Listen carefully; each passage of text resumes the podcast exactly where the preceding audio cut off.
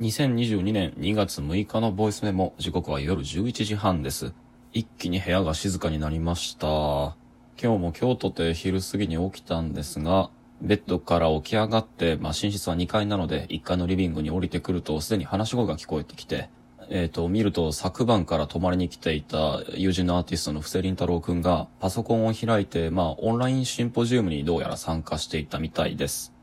で、彼は登壇者の一人なんですけど、なぜそこに呼ばれているかというと、あれは2020年かな？彼が、まあ、確かだったと思うけど、あの、初期の緊急事態宣言だかでバタバタしていた時の、えー時期に、えーウェブ上で作品を発表したんですよね。で、ウェブサイトを、えー展覧会と見立てて彼はリリースしたんだけど、それが隔離式濃厚接触室というタイトルのウェブサイトで、ステイホームとソーシャルディスタンスが同時に叫ばれる中で、自宅待機生活の中でもう皆々がオンラインコンテンツを発表し、美術館も例外ではなくてですね、その時はこう、オンラインミュージアムツアーだとかが、まあ、いろいろ実験されていた中に、まあ、そういった状況すべてに対して一石を投じるような形で発表されたもので、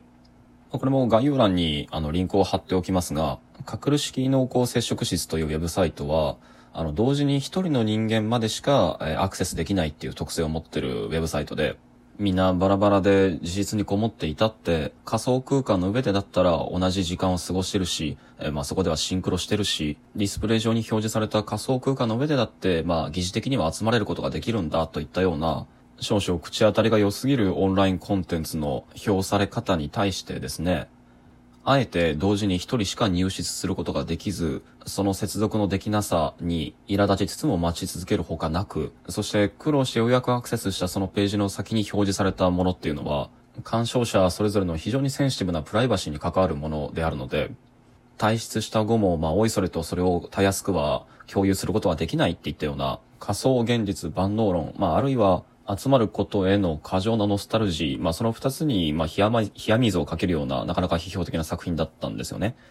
で、えっ、と、いきさつは僕は詳しく知らないんだけど、この隔離式濃厚接触室っていう作品が、どうやら日本文化研究センター、えーこれは京都の桂っていう場所にあるんですけど、なんとここに収蔵されることが決まったらしく、で、その収蔵に際して、アーティストを交えた、えっ、と、オンラインでの意見交換、まあ、シンポジウムが行われたそうで、まあ、彼はリビングで、えっ、と、これに登壇していました。もうなかなかむちゃくちゃでイレギュラーな環境の中、大変だったと思うけど、なかなか、あの、頑張ってたと思います。で、その、えーシンポジウムが終わった後に、2日前から泊まりに来ている別の友人と、えっ、と、布施凛太郎くん同居人を連れて4人で外にご飯を食べに行って、で、ガチャガチャ喋った後に、今夜中解散して、2人はそのまま東京に戻っていったと思うんですが、いつもこう、友人が遊びに来て、日々賑やかになっていった後、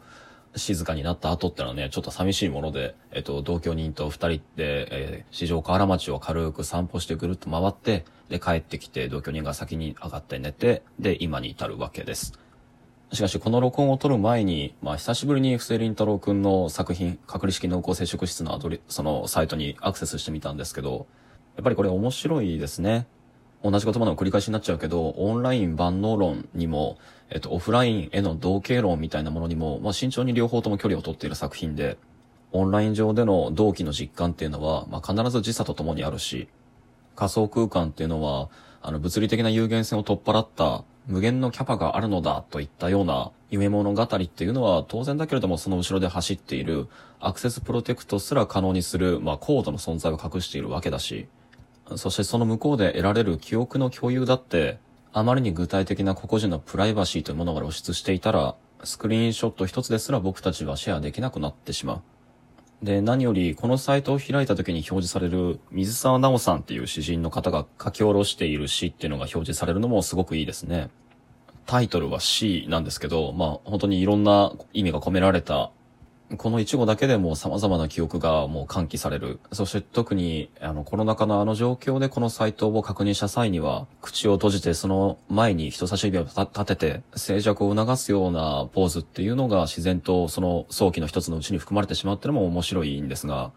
その本文もね、すごくいいです。で、彼が帰った後に気がついたんですが、我が家には今、あの、水沢直さんのおそらくデビュー詩集なのかな美しい体よっていう本があって、気になって少し読み進めていました。で、今日の録音は、まあ、それに関する話題で、隠る式濃厚接触室、えっ、ー、と、水沢直の美しい体よという詩集。この二つと、えっ、ー、と、友人とのチャット、またそれをきっかけにして思い出した僕の大好きな映画トイストーリーの映像表現。これらをくぐってぼややんと考えた関節と脱力っていうものについての話をとっておこうと思います。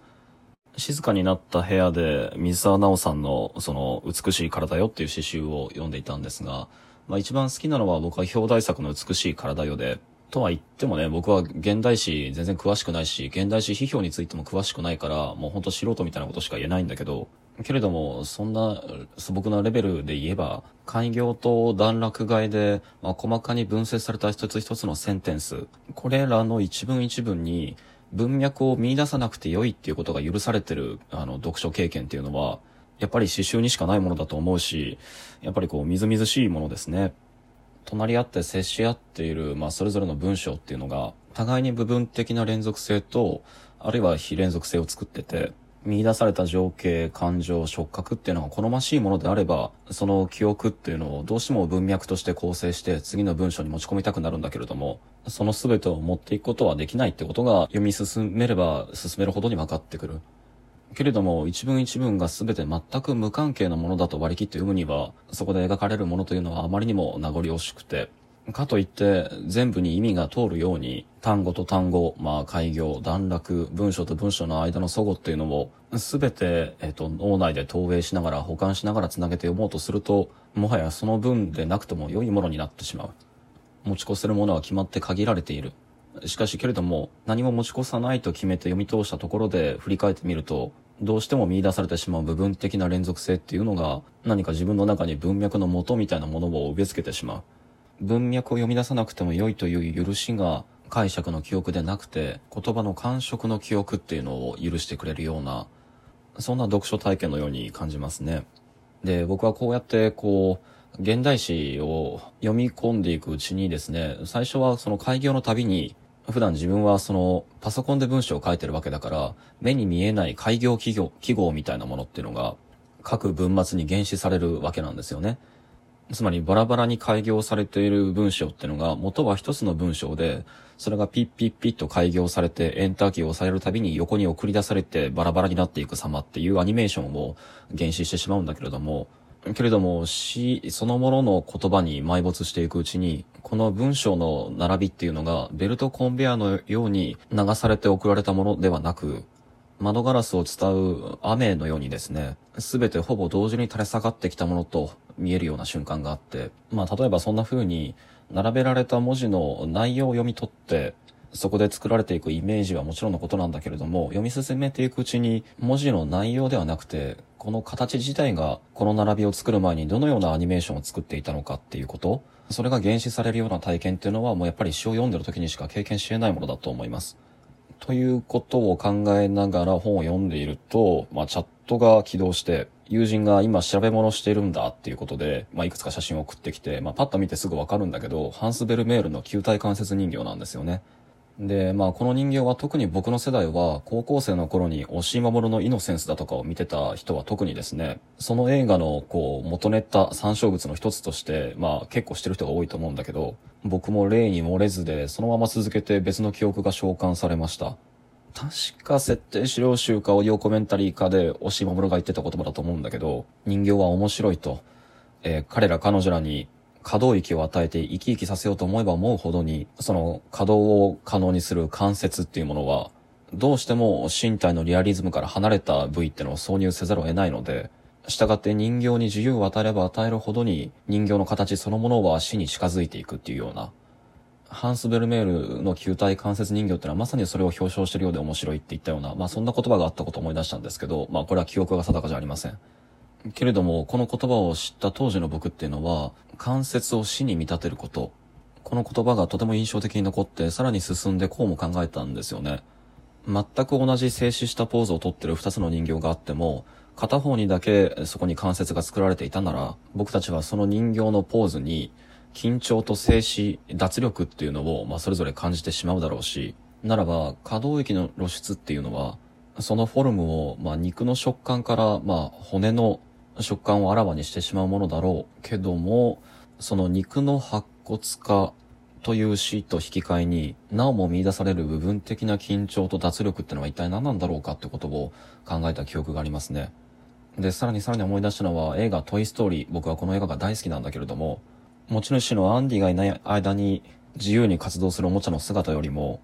可動域の許す限りで振り回され、アンディの手にもてあそばれている時のおもちゃ彼らの方が、なぜだかそこに慈愛に満ちた脱力を見るようで生き生きして見えてしまうのはなぜなんだろうと。開業と球体関節と骨格と CG と露出した分節に着目すると運動や感情の主体、拠点が目まぐるしく変わる。そして時間が混濁する。肉と粘膜の接触が歯と爪の感触を探している。